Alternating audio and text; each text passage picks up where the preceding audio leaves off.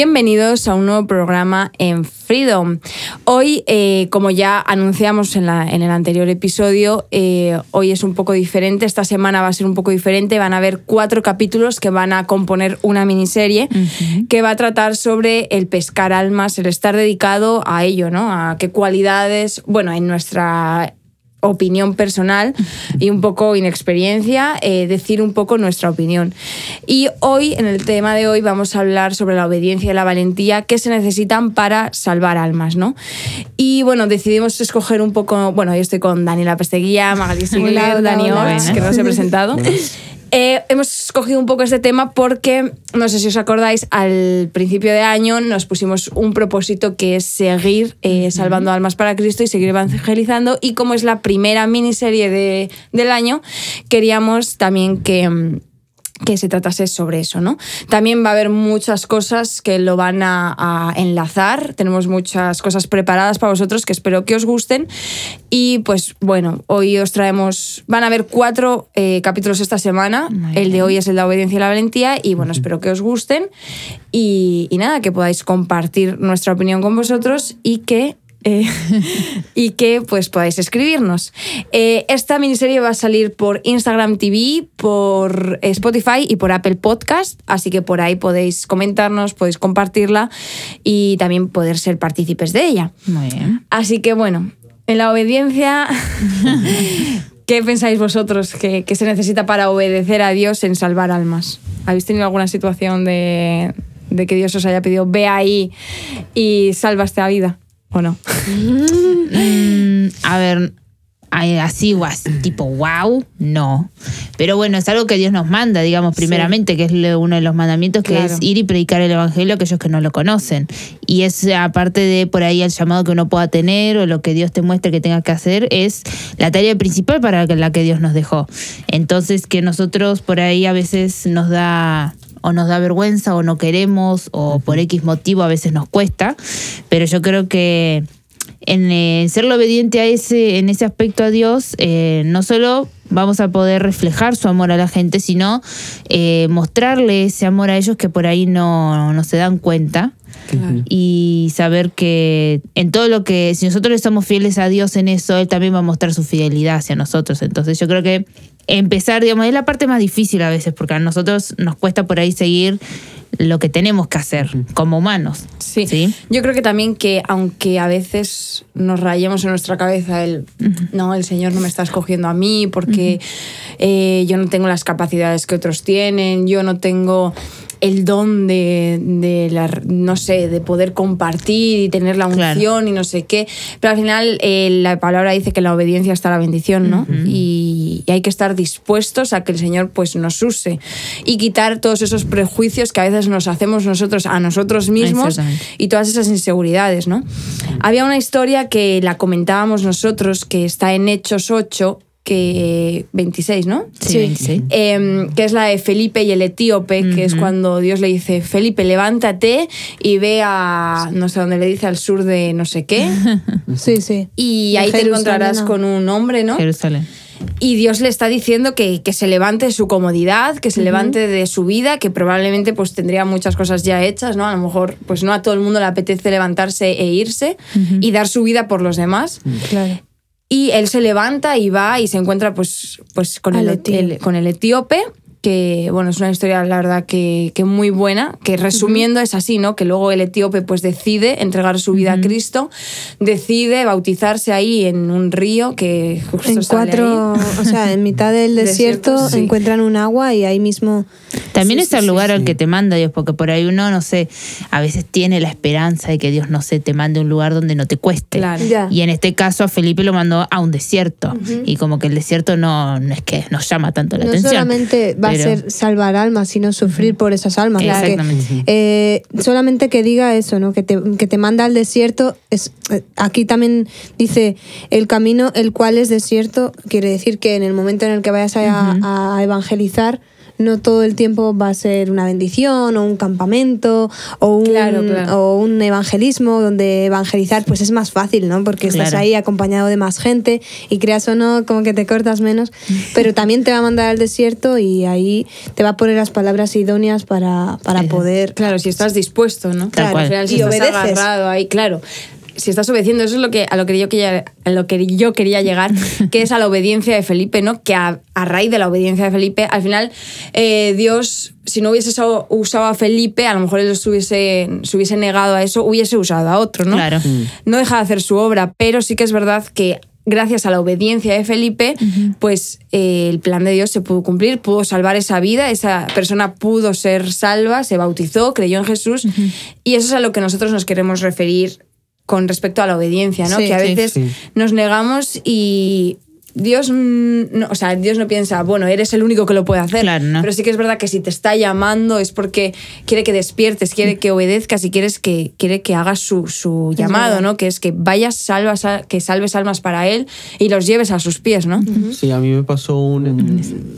Bueno, yo tenía uno, un amigo en el, en el colegio que no era creyente y, y yo le y creo que el Señor me dijo ve a ese a tu amigo y, y háblale un poco en plan que, que, que soy en plan con quién Sí. estás Sí, hablando Ajá. y le hablé del Señor y yo pensé que me iba a decir pero tú qué estás diciendo no sé qué que eres así ¿Qué dices? ¿Qué dices? Y, y, y se lo tomaba bien. Y, y creo que lo hice bien en ese sentido de, Sí. Claro. de ir al amigo y, y ir a por él. Y creo que ahí también entra pues el segundo punto que traíamos, ¿no? Que era la valentía, porque obedeciste, que eso es lo que más Dios te, te estaba pidiendo, Claro. porque Dios al fin y al cabo, lo que decía Magali, en el Evangelio, eh, lo, de los primeros mandamientos va a ser ese, ¿no? Ir y, y evangelizar, predicar al mundo, y aparte de obedecer... A ver, a ver, no solo es obedecer, Claro. es ser Valiente valiente y hacerlo. soltar las palabras que no Sí, siempre es fácil, sí. ¿no? Sí, sí. Yo recuerdo que cuando yo estaba en el instituto eh, me daba muchísima vergüenza. No me daba vergüenza decir que era cristiana o que creía Claro. en Dios, pero me daba vergüenza decirle eh, eh, que te vas a perder eh, o espabilar a la gente, ¿no? Y, y yo tenía una compañera de que ella estaba sufriendo mucho porque sus padres, pues bueno, en su casa, ¿no? Sus problemas familiares. Y yo sentía como que el Señor me quería usar, pero como que yo no quería Sí. porque me daba vergüenza. Y después, y no lo hice. Y después de los años, ella me llamó pidiendo ayuda, Paula, no sé qué hacer, qué hago. Y mm, ella se había quedado embarazada, había tenido una bebé. Y yo le dije, pues, pues yo ya no tenía ningún tapú, ya no tenía ninguna atadura, Claro. yo, ya habían pasado años y, y le dije, pues vente a remar, aquí vas a estar cubierta, y encima pues está lo mejor que es el Señor, ¿no? Claro. Y le empecé a hablar del Señor y ella ingresó en remar, estuvo varios años y, y pues bueno, eso fue mi parte, ¿no? Del ser valiente y al final romper mis ataduras, mi orgullo y, y poder eh, dar mi bendición a otros, ¿no? Creo que todos en algún momento, cuando somos eh, adolescentes, nos cuesta hablar de Dios, ¿no? Es como, Sí, sí. Sí. eh, incluso crees en Dios, no niegas a Dios, o sí, porque depende, a veces Claro. tanta vergüenza puedes incluso negar a Dios, pero eh, no lo niegas ni, ni nada, obedeces y todo, pero como que piensas que el Evangelio es solo para ti y que tú vas al Sí. instituto y ya está, bueno, esto es mi parte, los- lo tengo que hacer cuando estoy en casa y cuando estoy aquí no tengo que hacer nada más.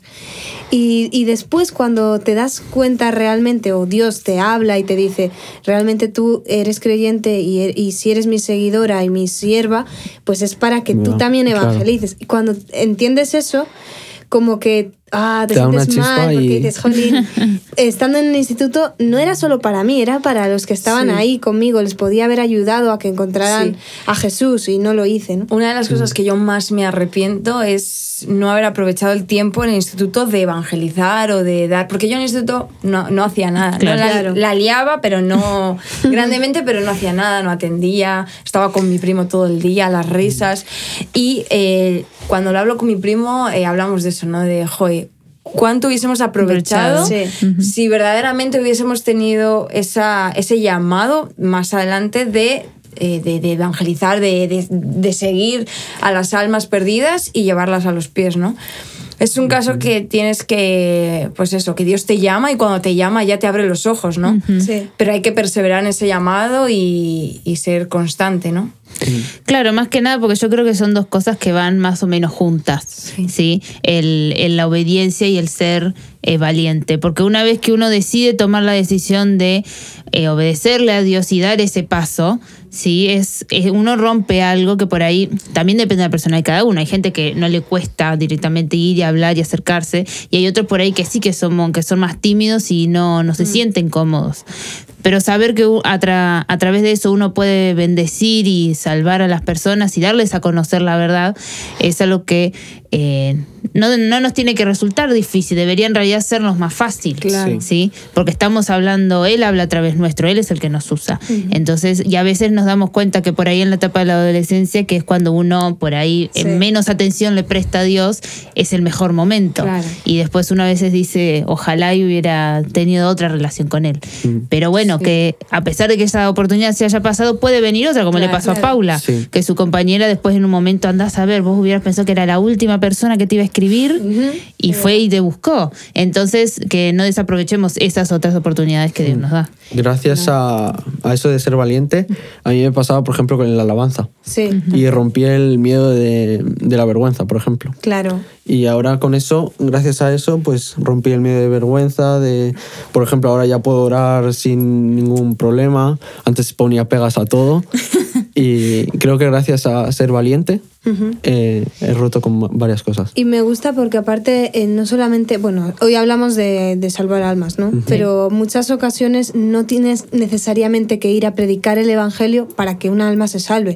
Paula tal vez no le dijo, no le habló de Jesús directamente a la persona, pero le ofreció un centro y eso le ayudó, ¿no? O, o lo que está diciendo Dani, el hecho de haber roto con la vergüenza de, de tanto de alabar a Dios como de orar, a veces una oración como que te salva el día. No sé si os ha pasado Sí. Escucháis a alguien.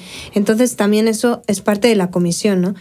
También pienso que, mm, que es lo que decía eh, Daniela antes, que el Evangelio no tiene que ser para nosotros y acapararlo para nosotros, sino Ajá. derramar de eso que Dios nos da. Dice, lo que recibes de gracia, dado de gracia. Y decía Magali que no te tiene que costar, ¿no? Llevar un alma a los pies.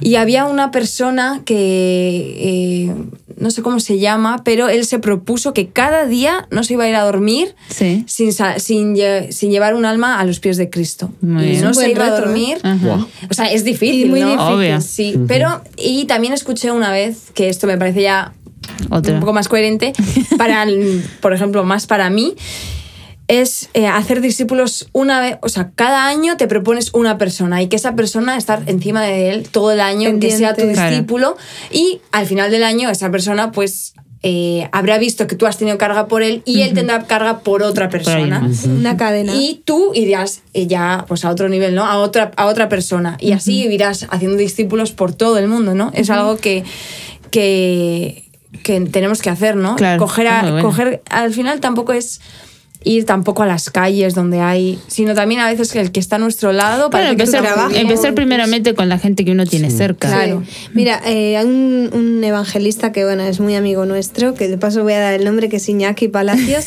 Cuando dice- que, que bueno, nos encanta como él es porque siempre como que nos predica y todo, ¿no? Del evangelio. Y él un- en una ocasión, él tiene un trabajo de ir a diferentes centros a, re- a buscar comida y así, ¿no? Ujú. Y él nos contaba que, dice, mira Dani, si mi trabajo lo hiciera solamente en modo trabajo, tardaría dos horas mi trabajo. Lo que pasa que a cada sitio que tengo que ir, trato de llevar la semilla y de, pero no de una forma ahí con la Biblia, sino de una forma natural, surgir una conversación o qué tal el día de hoy, no sé qué. Entonces, en el trabajo donde tú estés, si tú te propones eso, cuando tú entiendes que verdaderamente eso es a lo que Dios te ha llamado, no a que hagas eh, mucho dinero o no a que hagas tu trabajo y ya está, porque vale, sí vas a sentir la satisfacción natural de, hoy he hecho lo que tenía que hacer, pero cuando tú entiendes de verdad el propósito de estar en esta tierra, como que todo es Es, diferente. di- es diferente, uno ve las cosas Sí, distinto y por ahí le presta más atención a estas situaciones que uno puede usar. Sí, la verdad es que sí, que hay que, bueno, llegando a la conclusión hay que ser obedientes y valientes a Dios. Muy bien. Y pues bueno, yo creo que ha quedado bastante claro. Así que os vuelvo a repetir que saldrá hoy eh, lunes 15 de eh, marzo, Marzo. en Instagram TV, Spotify y Apple Podcast. Así que si tenéis alguna duda podéis escribirnos por ahí y si tenéis ideas, Y si se te ha olvidado cómo se llama la historia, Pues es Hechos 8, 26, 26. porque está Muy interesante. Eso ¿eh? es La de verdad. Felipe. Nosotros la hemos La comentado un poco por encima, pero está muy bien escudriñarla y leerla porque es muy buena. Así que nada, nos vemos el miércoles con otro capítulo de la miniserie. Adiós. Adiós.